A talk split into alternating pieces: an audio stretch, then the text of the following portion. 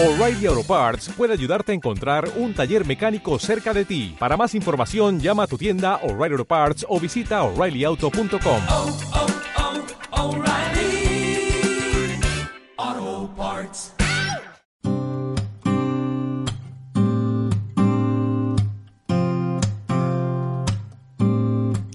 I got this feeling inside my bones. It goes electric wavy when I turn it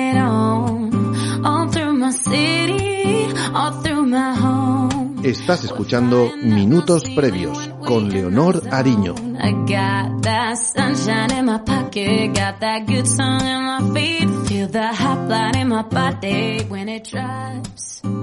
I can take my eyes off it, moving so phenomenally. You gon' like the way we rock it, so don't stop. Under the lights when everything goes, nowhere close. When we move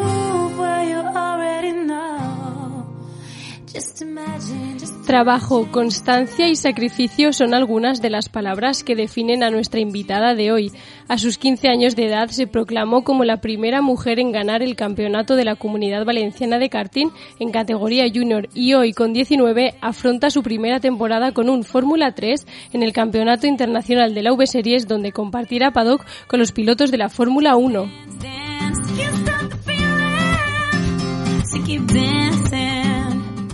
Ella quiere ser piloto profesional y ojalá en la Fórmula 1. Ella tiene talento, disciplina y pasión por el motorsport. Los sueños se cumplen es su lema y ella lleva cumpliéndolos desde el 2017. I no ceiling when I'm in my zone. Cause I got sunshine in my pocket, got that good song. in Nerea Martí, ¿qué tal? Qué ilusión. Qué ¿Cómo ilusión hace tenerte aquí y que sea yo la que te entreviste, ¿no? La primera vez. ¿Qué tal? Pues muy bien, ¿y tú? Muy bien. Contenta de estar aquí Sí, con muy nosotras. contenta. Bueno, tenemos que contar que Nerea y yo nos conocemos un poquito porque llevamos trabajando juntas desde hace un poco más de un año. Sí. Eh, nada, formo parte de, de su equipo, de la parte de comunicación y pues bueno, hoy la he querido traer aquí con toda mi ilusión y nada, a ver qué tal y qué nos cuenta ella. Y bueno, Nerea, verás que somos tres en la mesa. Ella es Lara, es Lara Tomás, es psicóloga y pues nada, va a estar eh, con nosotras aquí y todo lo que tú cuentes y digas, pues ella pues dará su granito de arena y además si tienes cualquier duda que además quieres estudiar psicología, ¿no? pues aquí está ella para todo lo que, lo que necesites. Vale. Encantada, Nerea. Igualmente. Bueno, y Lara, ¿qué tal? Segundo programa. ¿Cómo lo llevas? Pues con muchas ganas, porque además también me hacía ilusión repetir y más con Nerea. Quería conocerla, me comentasteis que quería hacer psicología, o sea que aún todavía con más ganas.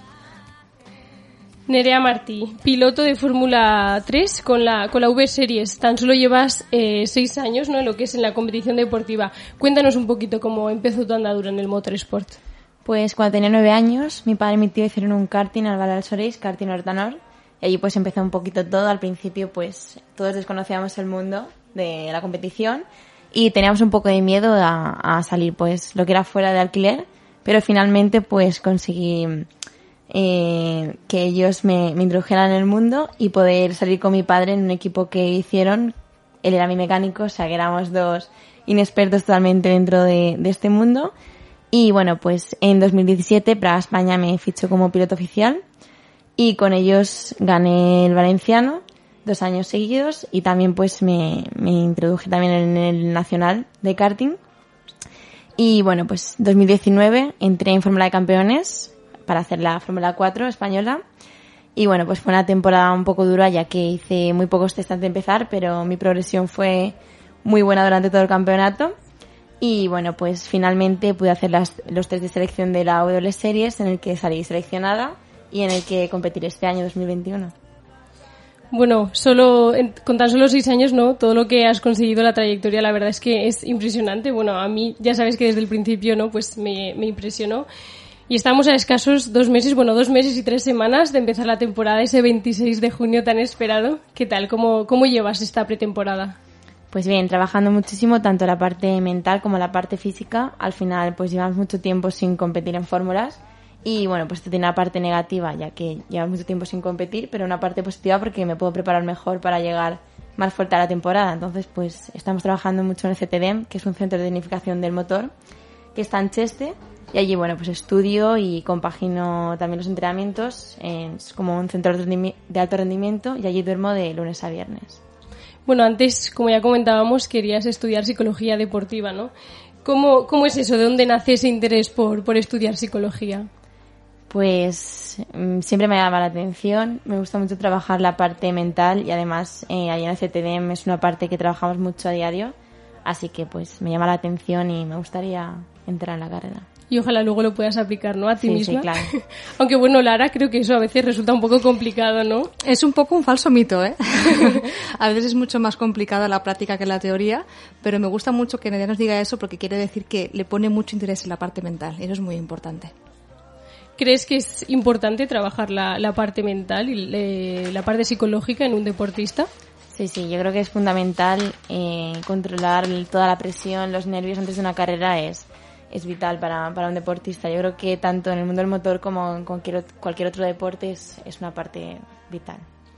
Comentabas que estás en el, en el CTDM ahí en Cheste. ¿Cómo trabajáis? ¿Trabajáis la, la parte mental? Sí, sí. Eh, como trabajar de, de sentarnos y trabajarla, trabajamos un día a la semana, dos horas, pero al final en cada entrenamiento siempre pues tenemos a Luis que, que nos trabaja mucho la parte psicológica y pues siempre que acabamos un entrenamiento nos da su típica charlita de a ver chicos, venga, va, hay que dar más el 100%, bueno, y a lo mejor estamos ahí como media hora reflexionando mogollón sobre el entrenamiento y esto pues antes de, de entrar aquí yo no, no reflexionaba sobre todo lo que había hecho antes del entrenamiento o después. Digamos que, que el conducir ¿no? no es solo, no solo se trabaja conduciendo, ¿no? ¿De qué, de qué otras formas tú lo trabajas? Pues trabajo mucho pues la, la parte mental, la parte física y luego también pues trabajar mucho con simuladores porque al final es un deporte muy caro y, es muy es muy caro pues eh, que yo coja fórmula y me vaya por ejemplo a Spa a entrenar y tengo pues otro recurso que es coger el simulador y entrenar. Y es como si lo estuviera viviendo pero a través de una pantalla. Entonces puedo trabajar muchas más cosas eh, desde casa sin, sin gastarme el dinero al que vale el otro Lo que comenta Nerea me ha gustado mucho porque realmente ella también decía esa parte de reflexión es tomar conciencia realmente de lo que estamos haciendo, de cómo entrenamos, de lo que queremos conseguir y el simulador al final lo que hace es que visualicemos aquel objetivo, aquello que queremos lograr y creo que es muy potente el, el que podamos trabajarlo así porque al final, como ella decía, nos ahorramos el tener que coger el coche, el tener que ponernos en pista, es algo que, que podemos utilizar como un recurso para que la mente realmente ponga ahí su objetivo y, y luche por conseguirlo. Mucha gente eh, a veces se pregunta que si realmente funciona el simulador y cuáles son las diferencias. ¿Tú, ¿Tú qué opinas de entrenar en el simulador? ¿Te sirve luego a la hora de montarte en un fórmula? Un simulador, sinceramente, no tiene nada que ver a la realidad, no se parece en nada, pero sí que, como comento, pues aprenderte los circuitos, referencias, o sea, esto es fundamental porque llegar a un circuito y ya pues haber visualizado todas esas vueltas, todas esas, porque también puedes practicar salidas, puedes practicar carreras con otros pilotos, entonces llevas como una parte dentro de ti como que te imaginas que has competido en ese circuito y vas pues eh, sabiendo el circuito, sabiendo todas las referencias, sabiendo pues de dónde tienes que entrar, ¿no? Al pit lane, supongo que, que tú tienes que ir en circuito y ya tienes que saber pues por dónde salir, por dónde entrar, por dónde ir, por dónde no ir. Entonces todo esto es, es una parte mental que se trabaja muchísimo con el simulador. Y bueno, la pandemia, antes decías que en el 2019, ¿no? Te hicieron la...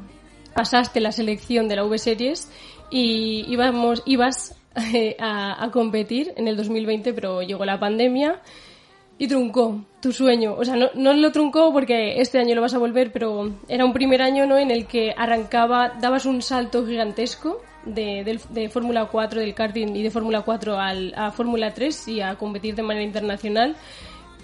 Y llega eso, una pandemia, nos confinan y, y la V-Series cancela esta competición. ¿Cómo afrontaste tú esa noticia?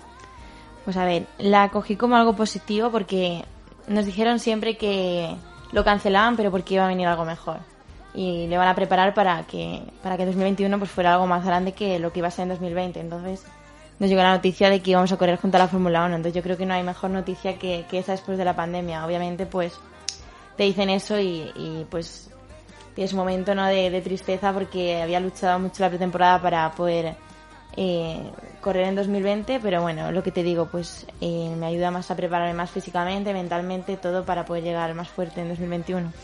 Me encanta lo que ha dicho Nerea porque al final, como decíamos también el otro día con, con Tamara, es un duelo, es un cambio muy drástico, es algo que realmente no pensamos que pueda pasar y como que nos trunca sus planes, pero como todo duelo tiene sus etapas y la última es aprendizaje, que es lo que dice ella, es decir, pues vamos a sacar la parte positiva, vamos a preparar aún más si cabe todo esto y vamos a aumentar la motivación, el querer conseguirlo y el ahora voy a por ello. Muy bueno eso. Sí, además recuerdo ¿no? que durante ese tiempo, eh, pues hablabas con ella, ¿no? Y ella te comentaba el, bueno, eh, no pasa nada, al final todas estamos en la misma situación, es algo que yo no puedo controlar, ¿no? Y que eso no se cegó ni se encerró en jolín la oportunidad de mi vida y, y llega una pandemia y, y me lo fastidia, ¿no? Sino que eso sacó la parte positiva, decidió, bueno, aún en casa, entrenarse a tope al 100% y de hecho recuerdo que, bueno, tanto Luis, Marcos, Oscar, ¿no? Todo el mundo decía que había pegado un, cambio súper drástico de manera mental. O sea que yo creo que incluso a ella, le, le- bueno, a ella yo creo que a mucha gente nos sirvió de ver las cosas no de otra manera y darle un, lado positivo a, todo lo que, lo que estaba pasando. Eso es, al final, como decíamos, son etapas que tenemos que pasar. La penúltima es aceptación, que es bueno, pues me ha pasado así, voy a intentar estar lo mejor posible. Y la última es aprendizaje, es voy a extraer todo lo bueno que tiene para coger aún más fuerzas, como decías tú, y ver la parte positiva, incluso que al final me haga hasta sentirme más llena cuando luego realmente lo consiga. Es muy bueno eso. Pero bueno, ahora estamos aquí en el 2021, comentábamos antes que el 26 de junio empiezas la, la temporada. ¿Y qué objetivos tienes? ¿Qué, ¿Cómo la afrontas? Pues si empezamos el 26 de junio en Paul Ricard y bueno, pues como te he comentado, estamos entrenando muchísimo en la pretemporada, entonces mi objetivo es llegar a estar delante en la primera carrera, estar en las primeras posiciones y bueno, pues empezar a, a dar guerra desde el principio y, y marcar pues mi posición desde el primer momento. ¿Tienes algún ranking en la cabeza en que quieras estar en un top algo? Me gustaría un top 3, top 5 sería buen resultado. Qué bien. Pues ojalá, ¿no? Lo consigas y todos lo- los veamos y lo vivamos contigo. Y bueno, pues como te comentaba antes eh, de empezar la entrevista, pues aquí en minutos previos tratamos un poco, pues eso, la parte psicológica y la parte men- mental, los minutos previos que tiene un deportista antes, pues de, en tu caso, entrar, entrar a un circuito. Así que vamos a ponerte en algunas situaciones y a ver qué es lo que haces tú y a ver si cómo Vale. te conocemos, ¿vale? Eh, ah, sí. Eh, ¿Preparáis estrategias eh, con el CTDM, en este caso con Luis, por ejemplo? ¿Preparáis estrategias para a la hora de eh, vas tercera y dependiendo de lo que suceda a tus, a tus rivales, eh, tú haces una cosa u otra? ¿Preparáis este tipo de estrategias? Sí, este, este tipo de estrategias depende del momento en el que esté la competición. Si es una primera carrera del campeonato, ah, quizás pues puedes arriesgar un poco más a si te estás jugando un campeonato en la última carrera. Obviamente, si te estás jugando un campeonato, pues cuantos menos eh, riesgos tomes, mejor. O sea, si te vale un tercero, una, ter- una tercera posición para ganar el campeonato, entonces arriesgar a, a estropearlo. Por ejemplo, si estás en la primera carrera y todavía está todo por decir, pues a lo mejor sí que arriesgas un poco más o, o pones un poquito más de, de ti. Entonces, dependiendo de, de la competición, de la carrera y de también el tipo de campeonato, pues se hacen unas estrategias u otras. ¿Tú crees, Lara, que, es importante trabajar estas estrategias? Yo creo que es súper importante, pero como decía Nerea, ese riesgo al final va a estar en base a la seguridad que yo tenga. Si me siento segura haciendo eso, o si me siento realmente cómoda en ese ámbito, voy a sentirme mucho mejor para poder aplicarlo. Si me pongo mucho más nerviosa, aparece ansiedad, aparece agobio, aparece malestar, pensamientos que me dicen que a lo mejor no puedo hacerlo, entonces me bloquearé. Y si me bloqueo, llega un momento que al final no puedo afrontar la situación. Me quedo al final con esa duda de qué va a pasar, y entonces ahí ni me la quiero jugar, ni me quiero arriesgar, es como que me quedo un poquito detrás de mi riesgo, el que realmente yo quiero tomar, porque actúa más mi cabeza por mí que yo, finalmente, eh, en el CAR. Yo creo que aquí entra en juego la parte de las visualizaciones, ¿no? Que comentábamos el otro día con Tamara y pues antes justo con contigo, que bueno, pues imagino que dependiendo de la situación en la que estés, pues previamente de, subirte al fórmula y traer la carrera visualizas lo, lo que quieres o lo que esperas, ¿no? Sí, visualizaciones hacemos de hacemos muchos tipos de, de visualizaciones, desde visualizar un circuito a visualizar una carrera, a visualizar un podio, a visualizar un primero. Al final todo aquello que quieres conseguir, como bien dice Luis, pues hay que visualizarlo anteriormente. y bueno, pues nosotros visualizamos, pues, eh, por ejemplo, el simulador, si haces una carrera, pues visualizas lo que has hecho bien, o si has hecho algo mal, pues lo visualizas bien, O sea, al final la visualización es algo con la que trabajamos muchísimo, pero sobre todo, pues, antes de salir a una carrera o un- una tanda, visualizar este circuito es como que ya sales mucho más preparado si, a que si sales sin, sin pensar en nada, ¿sabes? Como decíais las dos, al final el visualizar hace que yo potencie un poco eh, mi capacidad mental en ese objetivo. Hay una cosa que yo uso mucho cuando hablamos de riesgo, cuando yo trabajo con, con otros profesionales, y es una regla que yo le llamo conocer, ¿vale? Es un poco un anagrama, y es concentración, por esa parte de co, ¿vale? La no de normativa, y el hacer de certeza. Al final, la idea es que yo conozco esto, es mi campo, es donde yo me muevo, conozco cómo hacer las cosas a nivel de normativa y al final tengo la certeza de que lo puedo conseguir. Entonces es como una palabra clave que yo les digo de que venga a conocer y es como que vamos a por ello. Entonces es como que ese riesgo y lo que hemos trabajado antes con visualizaciones, con proyecciones, se puede conseguir mucho mejor porque proyectas directamente tu objetivo. Sí, ¿no? Al final tener una como reglas mnemotécnicas no que me hacía yo cuando estudiaba algo tenerlo clave en la mente ya hay momentos claves que dices voy a usar esta palabra no y tiro, es. tiro hacia adelante Eso es. oye y hablando de visualizaciones Nerea ¿tú cómo visualizas el circuito Ricardo Tormo? ¿lo haces en tiempo con los ojos cerrados? Sí, en, en el circuito, el circuito de doctora, ¿me has dicho? sí el tu circuito mirando- estaba mirando por Ricard. No, el circuito, pues sí, obviamente es circuito de casa y lo he visualizado muchísimas veces. Y bueno, pues sigo visualizándolo a día de hoy. Siempre que vamos a hacer un entrenamiento, sobre todo, pues también tenemos una máquina en, en Cheste que, que le puedes poner peso. Y entonces haces pues el mismo peso que harías en pista, visualizando con los ojos cerrados. Entonces, todo aquello que le puedas aportar eh, para que sea más, más real, todo, todo te puede ayudar más. ¿cuántas curvas a izquierdas hay? ¿lo sabes? No lo sé. Luis, aquí hay faena. no, es broma. Bueno, y, y en la salida, te preparas en la salida, estás en... Nerea sigue riéndose porque sabe que luego Luis. no, estamos en eso, en la salida. ¿Cómo afrontas una carrera cuando sales en las primeras posiciones?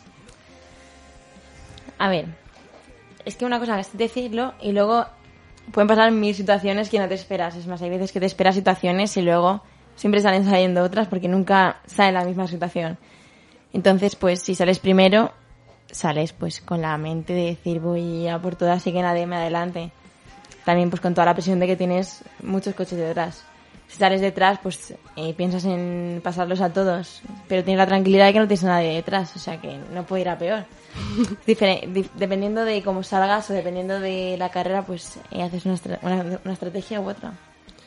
Y independientemente de, de la posición en la que estés en la parrilla, ¿qué piensas cuando el semáforo se enciende? Ahí la mente yo creo que está en blanco.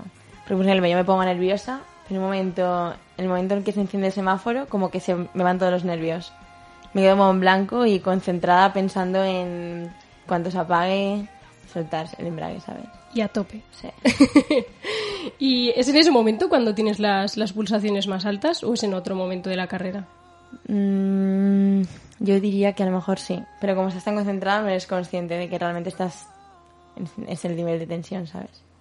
Y cuando vas a terminar una carrera y estás en pole, vas primera, quiero decir, que cómo te sientes cuando sabes que estás llegando.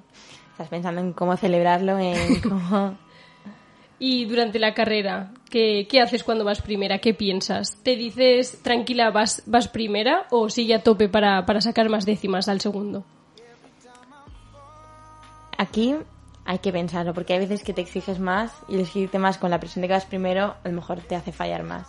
Entonces en ese momento y pienso concentración, concéntrate, concéntrate, me intento concentrar y al final tú vas a ir a tope, no, no puedes, si frenas aquí no vas a frenar tres metros más tarde porque sabes que te vas a colar, o sea, es seguir frenando en el mismo sitio, acelerar cuando te toca y, siempre ir por, por el mismo sitio para no cometer ningún error.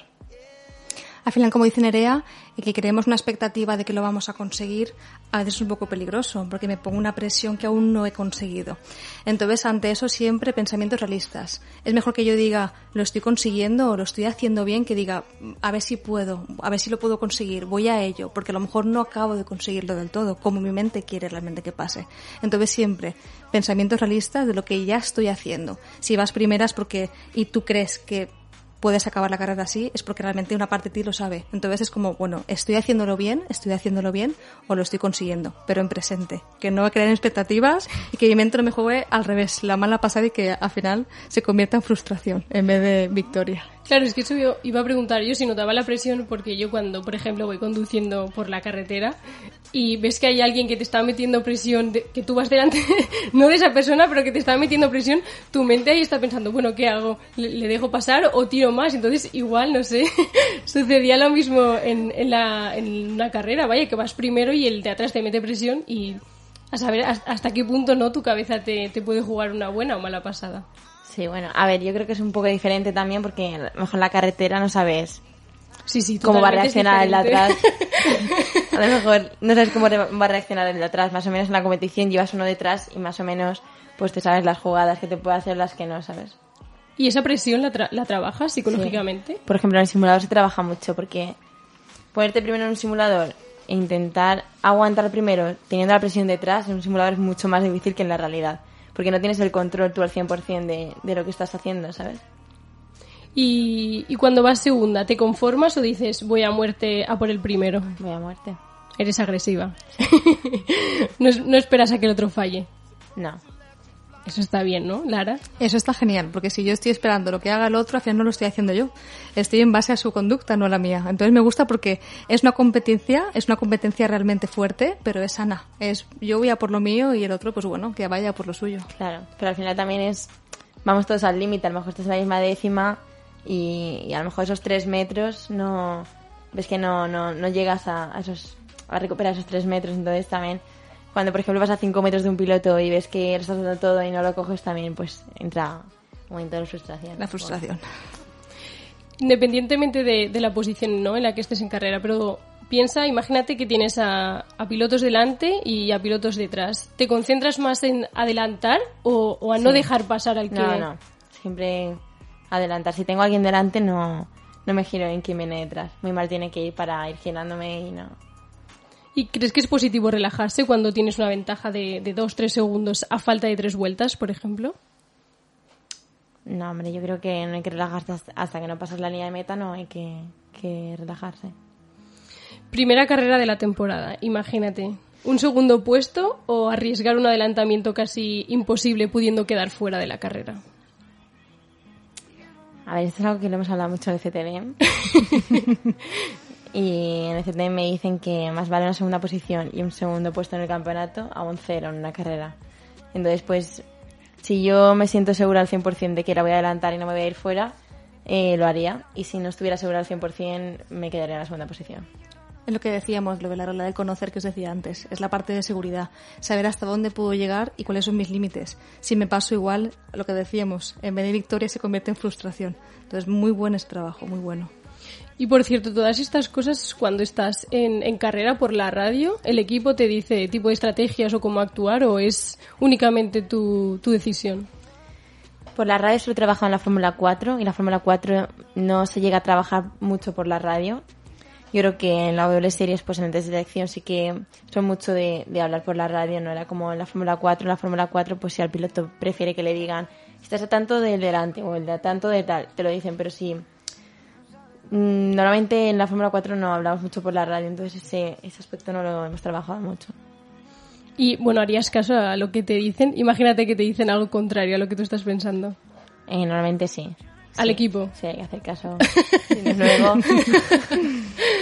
El otro día hablábamos con, con Tamara Icardo y nos hablaba de la valentía. Bueno, ella, eh, de ser valiente, ¿no? Evidentemente no es lo mismo en pádel que, en automovilismo, pero ella nos decía pues, que, hay que ser valiente, que cuando la tienes para ganar, que, no dudes y, lo hagas. ¿Tú actúas, tú actúas así? Me refiero, eh, vas segunda y, arriesgas con cabeza, claro, nunca yéndonos, porque si no al final, pues eso, llega la, frustración o, eh, para liderar o, o mejoras seguras. O sea, por ejemplo, ella decía que, que si tenía que arrepentirse de algo, ¿no? Eh, pues era de haberla fallado por haberse pasado de valiente y no por haberse quedado atrás, sí. Sí, es lo que te comento, sí. Depende de la situación, del momento en el que estás en el campeonato y también, pues, si te sientes seguro, lo que te digo, si te sientes segura de adelantar adelante, lo haces, porque más vale, pues, un segundo puesto en el campeonato que un cero y última, ¿no? O sea que hay que, hay que mirarlo muy bien también. Por ejemplo, ahora estoy haciendo carreras de karting y esto pues aquí sí que puedo arriesgar porque al final eh, fallo aquí y no pasa nada y todo esto pues me vale para aprender para lo que realmente me viene este año. Me gusta mucho lo que ha dicho también Nerea, porque al final la idea no es únicamente ser valiente. Yo aquí digo que juegan dos papeles importantes, tanto la valentía como la fortaleza. La valentía es la capacidad para dar el paso. La fortaleza es para mantenerlo, que es lo que decía la seguridad. Si doy el paso, pero realmente me frustro o dudo de mí, lo tengo perdido. Si me mantengo con la fortaleza es cuando realmente consigo mi objetivo. Entonces, muy bueno eso, que apliquemos las dos cosas para realmente acabar lográndolo, no para quedarnos por el camino. Siguiendo con el, con el hilo de la valentía, ¿la trabajas antes, antes de dormir? Quiero decir, ¿cómo, ¿cómo duermes la noche anterior a una carrera? No, justamente en dormir no tengo Ningún, Ningún problema, problema. ¿no? No, pero por ejemplo, algo que, que la verdad es que he perdido un poco y antes hacía más, tengo que retomarlo, es la meditación antes de dormir. Meditar mucho, pues, por ejemplo, lo que más hacíamos era contar las respiraciones en cinco minutos, por ejemplo, antes de dormir, cuántas respiraciones podíamos hacer. Y también hacíamos mucho el poner, por ejemplo, el cronómetro en cinco minutos y tú ir contando los segundos y luego que coincidiera con el número que te decía, por ejemplo, en este caso, pues Luis, ¿no? Entonces, ver en esos cinco minutos cuánto, cuántos pensativos, o sea, cuántos pensamientos negativos habían entrado en tu cabeza y analizarlos. Y te das cuenta que cada vez pues van entrando más, más, o sea, cada vez van entrando menos y, y pues te das cuenta que lo capaz que eres de, de controlar pues tu mente, ¿no? Esa técnica es muy buena porque al final es lo que dices tú, es como saber hasta dónde puedo llegar. Y además yo siempre digo que uno no maneja lo que piensa. La mente mete ese pensamiento, que casi siempre son intrusivos, y eso no lo podemos controlar. Podemos controlar qué hacemos con esos pensamientos, cómo podemos poner el foco en ellos para que realmente me ayuden, no para que al final me vengan toda la parte negativa. Entonces, al final ahí trabajamos concentración, trabajamos autocontrol, también trabajamos confianza y al final seguridad en uno mismo. Muy bueno el ejercicio. Ti- eh, bueno, decías que ahora lo habías dejado un poquito de lado, pero ¿tienes otro tipo de, de rutinas o tenías o vas a aplicar otro tipo de rutinas? Claro, el, o sea, lo he dejado porque porque al final cuando estás entrenando estás trabajando tanto la mente que cuando llegas a la habitación lo único que te apetece es, es irte a dormir. Pero sí que, por ejemplo, antes que tenía más tiempo libre, que no entrenábamos tanto y no analizábamos tanto, pues sí que lo trabajaba mucho casi todas las noches. Y bueno, pues es algo que hay que retomar, o sea, soy consciente de que hay que volver a hacerlo porque es, es fundamental. ¿Y te despiertas nerviosa o alterada el día de la carrera o tranquila? No, levantarme me levanto tranquila. Eh, conforme se va acercando el momento sí que tengo más, nervio- más nervios. Yo creo que todos los deportistas antes de competir tienen nervios. Y bueno, pues, pues supongo que como tú sabes hay, hay deportistas que le vienen bien los nervios y hay gente que, que se relaja demasiado. O sea, hay que encontrar el punto de activación que cada piloto necesita para, para salir al 100%. Al final, como decías, Nerea, es encontrar ese punto de activación para convertir nervios en ilusión y al final en confianza, en no perder las energías. ¿Y eres maniática? ¿Tienes supersticiones? La manía que tengo siempre es ponerme el guante derecho antes que el izquierdo Ajá. y la bota derecha antes que la izquierda. Pero por ejemplo, si un fin de semana me he puesto una camiseta y me ha ido bien con esa térmica, me la tengo que lavar y al día siguiente ponerme la misma térmica. Fundamental lo de lavar, ¿no? y si, por ejemplo, te pones el otro guante primero, ¿te lo quitas? Sí, sí. Es que nunca aunque- me pasa, nunca me pasa. Ahí está, aunque tú dices lo de manías, realmente es más un ritual, es un ritual de vamos hacia adelante, porque al final es- yo creo que si metemos un placer antes de la competición, la mente ya no enfoca en placer, no lo enfoca en displacer. Muy bueno que si te equivocas te cambies el guante, me parece buenísimo. No te lo cambiaría como pauta, ¿eh? te lo digo en serio, porque es lo que hace también que tú te veas que puedes con ello, que es esa eres tú. Entonces, adelante. Hay adelante. veces que estamos entrenando y me dice Luis, porque una vez le estoy y me dice, vas a salir primero con el guante izquierdo y con el derecho. No podía, me tuve que quitar. en porque claro, voy pensando en que, piensas en que algo te va a pasar porque no es lo que haces siempre. Y me lo quité y me lo volví a poner. Claro, y eso, eso estaba pensando yo, que te puede jugar una mala pasada en el caso de que hagas lo contrario a lo que tú tienes preestablecido, ¿no, Lara? ¿Sabes lo que pasa? Como ella lo tiene tan consciente, que ella sabe que lo está haciendo así, es muy complicado que se le olvide. Entonces, al revés, porque te decía, yo no lo cambiaría por eso, porque si intentas cambiarlo es como que te la juegas en ese momento.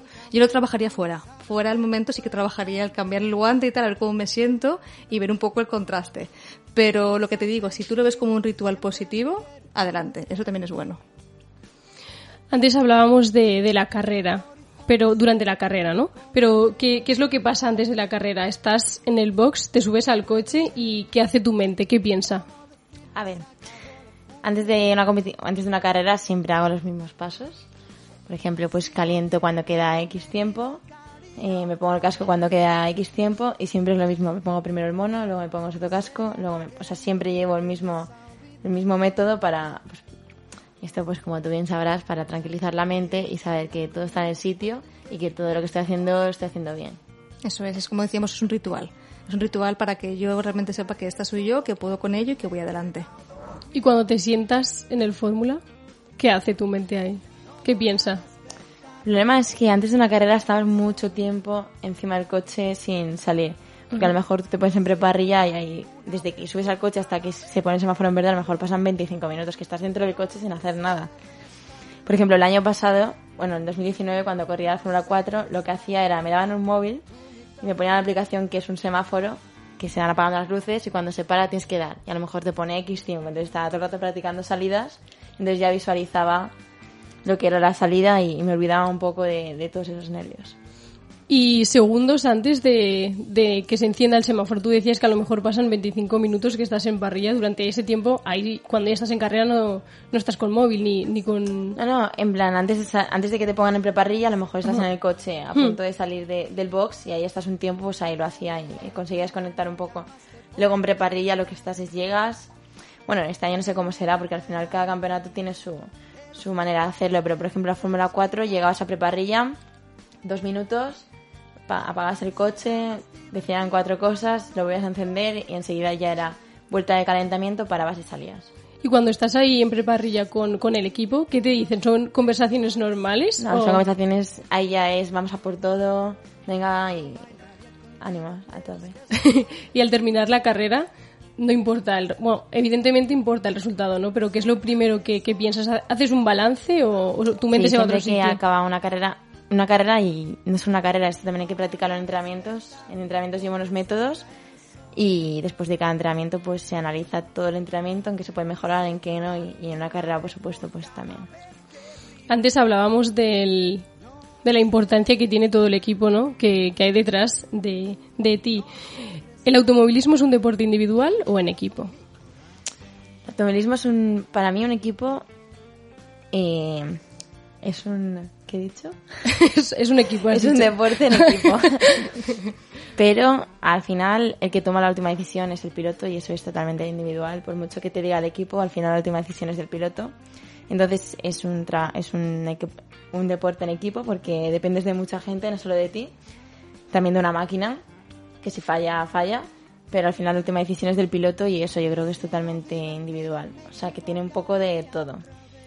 Tú misma lo has dicho, ¿no? Que también hay una máquina. ¿Has echado alguna vez la culpa a, a los ingenieros o a los mecánicos? Pues eh, por desgracia sí, pero bueno, luego te arrepientes porque al final yo también he fallado muchas veces y he aprendido, o sea, todos los que están en mi entorno y alrededor supongo que también pues tienen que fallar y aprender. Y bueno, pues sobre todo al principio, ¿eh? Al principio sí que era más así, pero bueno, al final aprendes y te das cuenta de que no, no puedes hacer eso y, y bueno, pues empatizas con ellos y le dices vamos a la próxima y, y bueno, pues sí, al final tu trabajo está al 100% bien hecho y el otro ha fallado y ya está, tu trabajo está, está hecho, ¿no? Tienes que estar Sí, no, no puedes orgulloso nada por más, ello, claro. Habéis dicho la palabra clave, creo que, que es súper importante, que es la de la culpa. Al final, eh, la mente no diferencia entre culpa y frustración, ¿vale? Es, es la misma emoción, es ira y tristeza. La diferencia es que en la frustración la ira es contra el entorno, contra la situación, el jolín, porque ha pasado esto, y en la culpa es contra mí, es porque me ha pasado esto. Entonces tiene un poco ese arma de doble filo, porque si cogemos toda esa ira para nosotros, también hace que metamos inseguridad de jolín, ¿cómo puedo permitirlo? Yo antes no lo había hecho así, lo tenía muy pensado, lo tenía reflexionado, sabía cómo tenía que hacerlo. Entonces, a veces juega un poco esa mala pasada de quitarnos parte de la concentración y al final, pues, que no me sienta 100% yo. al próximo día. Entonces, lo como dice ella, muy importante que diferenciemos culpa y frustración y hasta qué punto yo tengo el 100% del control en eso o no. Culpa, pero también agradecimientos, ¿no? ¿Cuánto tienes que, que agradecer al equipo de que tú estés hoy donde estés? Hombre, pues muchísimo, tanto a Praga como al karting, como a mi tío, como a mi madre, como a mi padre, a todo el mundo. Al final, creo que todo el mundo aporta un granito de arena, tanto como tú eh, también. Todo el mundo al final pues aporta, ayuda y también es difícil saber quién realmente te está apoyando y quién realmente te perjudica. Esto es una parte muy importante porque al final hay que separarse todo aquello que, que te perjudica y a veces pues es duro y a veces no, pero bueno. Al final tu entorno tiene que ser todo positivo. Claro. Has hablado a tu padre, a Miguel. ¿Qué rol juega tu padre en tu carrera profesional? Pues un rol muy importante desde el primer momento ha estado a, mi lado, siempre ayudándome desde, desde que empecé en karting hasta, desde que empecé en karting Hortanor hasta competición. Siempre lo ha vivido muchísimo, muchísimo. Y tanto como yo, obviamente, pues también aprendiendo. Y bueno, pues como he dicho antes, antes pues éramos unos inexpertos totalmente de este mundo y hoy en día pues yo creo que mi padre pues se ha convertido en las personas que más, puedo decir que más saben en el mundo de- del karting. Y bueno, pues hoy en día pues está de director en el equipo de Praga España que, que lo lleva él. Y, y bueno, pues eh, le deseo mucha suerte. Yo le ayudo en todo lo que puedo. Claro. Y bueno, pues siempre que puedo voy y le ayudo a hacer de coach de los más pequeños y, y aporto pues mi granito de arena, mi granito de arena al equipo. ¿Podéis separar a veces la relación profesional de, de la personal? ¿O va todo en uno, no? Es difícil porque no hay ningún día que no hablemos de, del motor o de cualquier cosa, ¿sabes? Que esté relacionada con ello. Entonces, mm, está todo muy relacionado. Se hace muy difícil separar lo personal con lo profesional, siempre se mezcla todo y siempre es motorsport. O sea que Al final, Nerea, como tú decías, es pues a lo mejor quien te introduce en el mundo, pero también es tu padre. Entonces, ante algo muy bueno, pues genial, pero ante algo a lo mejor muy malo siempre va a salir un papá, no saldrá un Miguel. Entonces, el vínculo cuando une ambos mundos y al final es algo que prácticamente ocupa pues todo el tiempo y lo que yo realmente quiero conseguir en mi vida, ahí es prácticamente imposible separarlo. Y bueno, los que conocemos un poquito a Miguel, eh, sabemos la- las ganas, el trabajo, eh, la pasión que, que pone por, por el trabajar, por el esfuerzo y lo que él siempre dice, intenta transmitir tanto a, a los pilotos del karting, del karting Hortanord y de, y de Praga, ¿no? Bueno, incluso a ti, que mientras tú a lo mejor puedes estar en el sofá sin entrenar, hay otro que, que está entrenando. Entonces, si, si luego pierdes o, o no ganas, pues que tienes que ser consecuente ¿no? con, con lo que pasa. Entonces él insiste mucho en que hay que trabajar mucho y hay que esforzarse y como siempre dice Nerea, hay que, que dar el, el 100% ¿no? para, para estar a tope y dar siempre lo mejor de ti. no, esa es la frase clave de mi padre. Siempre que tal es, bueno, hablamos en valenciano y siempre es, mientras tú estás para, una otra está treballando. Y bueno, pues eso dices, vale, yo también voy a trabajar a, a tope. claro. Y bueno, otra personita, tu yayo, que lo llevas en el casco. ¿Qué significa tu yayo para ti?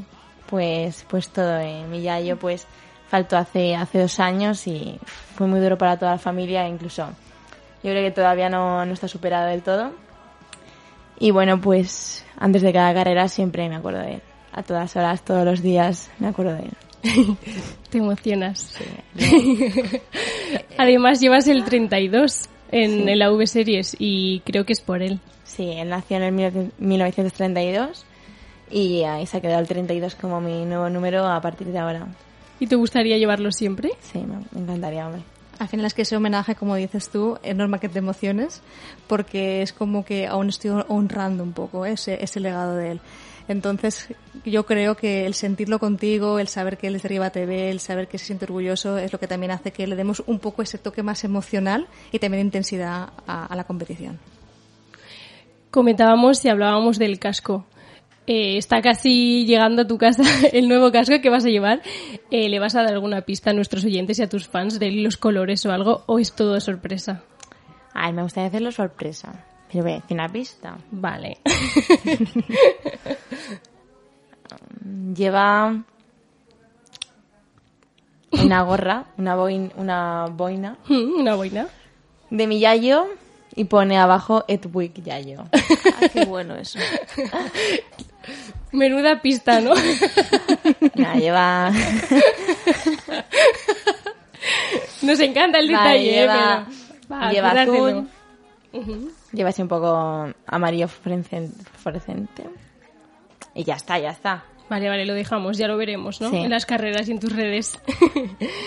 y bueno, estamos hablando mucho de los coches, pero eres una fiel seguidora de, de las motos, de MotoGP. ¿Te gustaría alguna vez conducir una? Sí, me gustaría, pero no. Prefiero quedarme viéndolo desde fuera. o sea, ¿te gustaría, pero desde fuera? Me gusta mucho, pero nunca me he imaginado el momento de decir, me gustaría ser piloto de motos. Entonces, como nunca me lo he imaginado, como que tampoco me llena tanto como un fórmula, ¿sabes? Pero me encanta seguirlas y me encanta ver las carreras. Y bueno, decías que no te has visto nunca conduciendo una moto, pero ¿crees que qué sensación crees que tendrías si, si te subes a una de ellas? ¿Irías a la misma velocidad que con el Fórmula o no? Hombre, yo creo que al final cuando le coges el truquillo y, y entrenas tanto, al final todo sale, ¿no? Y si, y si pones el 100%, al final pues yo creo que sí. Pero ya no a nivel profesional, sino ahora, no sé, llega cualquier piloto y te dice que te hace un intercambio de moto por coche para nada, para unas tandas. ¿Te gustaría o no? Sí, sí, me encantaría. Estás abierta a todo, ¿no? Estoy abierta. Y bueno, antes eh, de irnos, dicen que si cuentas lo que sueñas o lo que deseas, pues muchas veces no se cumple, pero oye, nosotras te vamos a guardar el secretito. ¿Y has soñado alguna vez que estás pilotando un Fórmula 1 o que vas a subirte al Sí, podio? he visualizado muchas veces. Lo has, visualiz- lo has visualizado, dices Sí. muchas veces. ¿Y qué sientes al visualizarlo? Hombre, pues alegría y por otra parte motivación por seguir luchando para, para ello. Y conseguirlo, ¿no? Claro. Es que ahí cambiaremos un poco la frase. Diremos que lo que sueña se cumple. Porque ya, ya lo visualiza ya y todo. O sea que ya Sí, lo- sí, eso, se hecho- pone en concentración. No, sí, de hecho, eso como decíamos en la presentación, su, su lema es los sueños se cumplen. eso es, eso es. Así que, a ver si se cumple. Ojalá, ¿no? Ojalá, ojalá. Se va a cumplir, seguro. Seguro que sí. Y ahora sí, sí, que nos vamos a ir despidiendo, pero bueno, antes decías que muchos fines de semana no estás con, Praga Racing y con Karting Hortano ayudando a los, a los más peques, a los nuevos pilotos. ¿Qué consejos les das a ellos, a ellos y a, y a todos los que nos están escuchando que, que van a coger un kart? Pues les diría que mucho ánimo, que es un deporte muy sacrificado igual que, que cualquier otro, yo pienso, pero, pero bueno, eh, hay que trabajar muchísimo, también hay que quererlo mucho porque hay que poner mucho corazón, mucha cabeza también.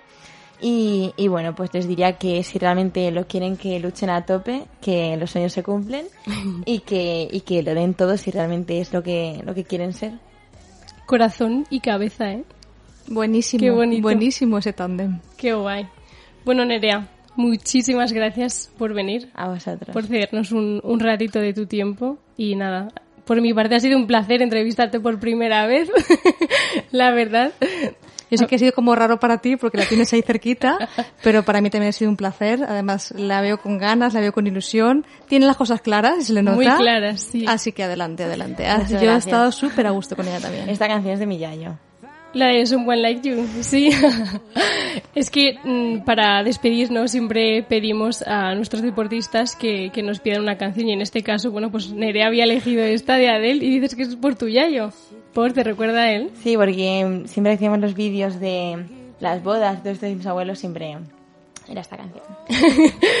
Qué bonito. Pues nada, como despedir un momento tan mágico con esos momentos tan mágicos, con esas bodas. Muy bueno eso. Exacto, despedimos este momento tan mágico como, como decía Lara con Nerea, pero bueno, nosotras eh, continuamos aquí en soulradiolife.com para, para indagar luego un ratito, un poquito más de todo lo que nos ha contado Nerea.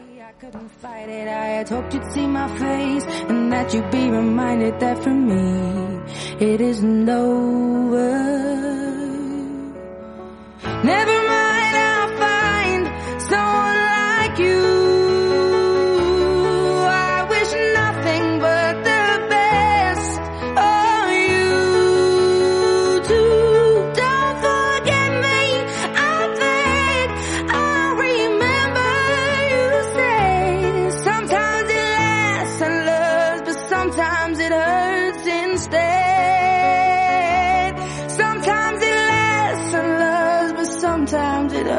Since Day.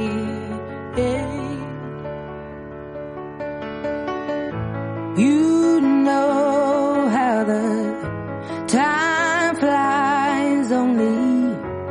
Yesterday was the time of our lives. We were born and raised in a summer haze bound by the surprise of our glory days. I hate to turn up out of the blue uninvited, but I couldn't stay away. I couldn't fight it. I had hoped you'd see my face and that you'd be reminded that for me it isn't over.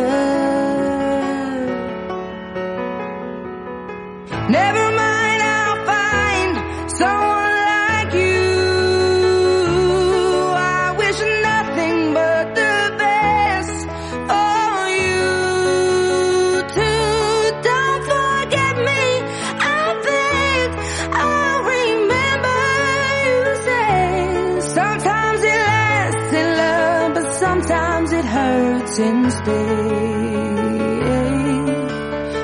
Nothing compares, no worries or cares, regrets and mistakes, their memories made. Who would have known how bittersweet this would taste? Never mind,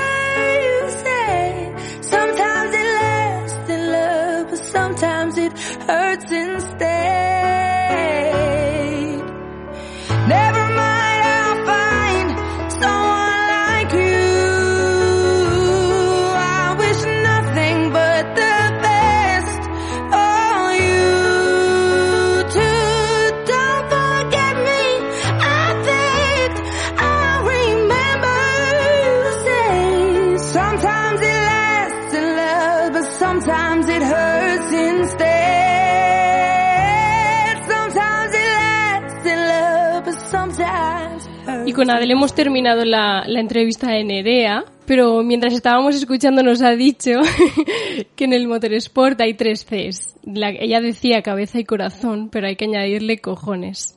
¿Verdad, Lara? Hay que añadirle esa última, que es lo que decíamos tú y yo también, que bueno, se puede cambiar en psicología por valentía. Es el, el yo puedo y vamos a por todas. Exacto, vamos a cambiar nuestra palabra un Vamos poco más sonante.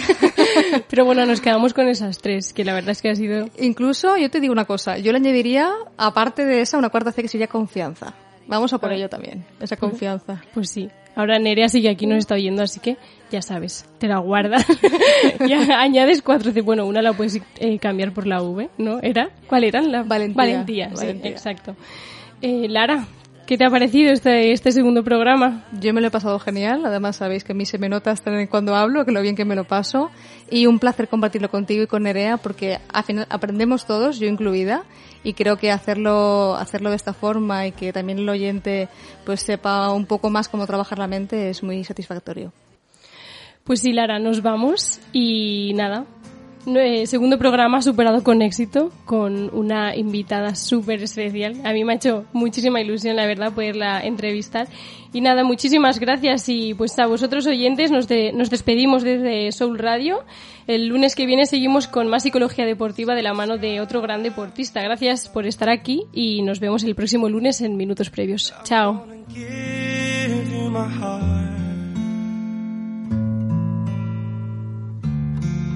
Cause you're a sky, cause you're a sky full of stars. Cause you light up the park. I don't care, go on and tear me apart. I don't care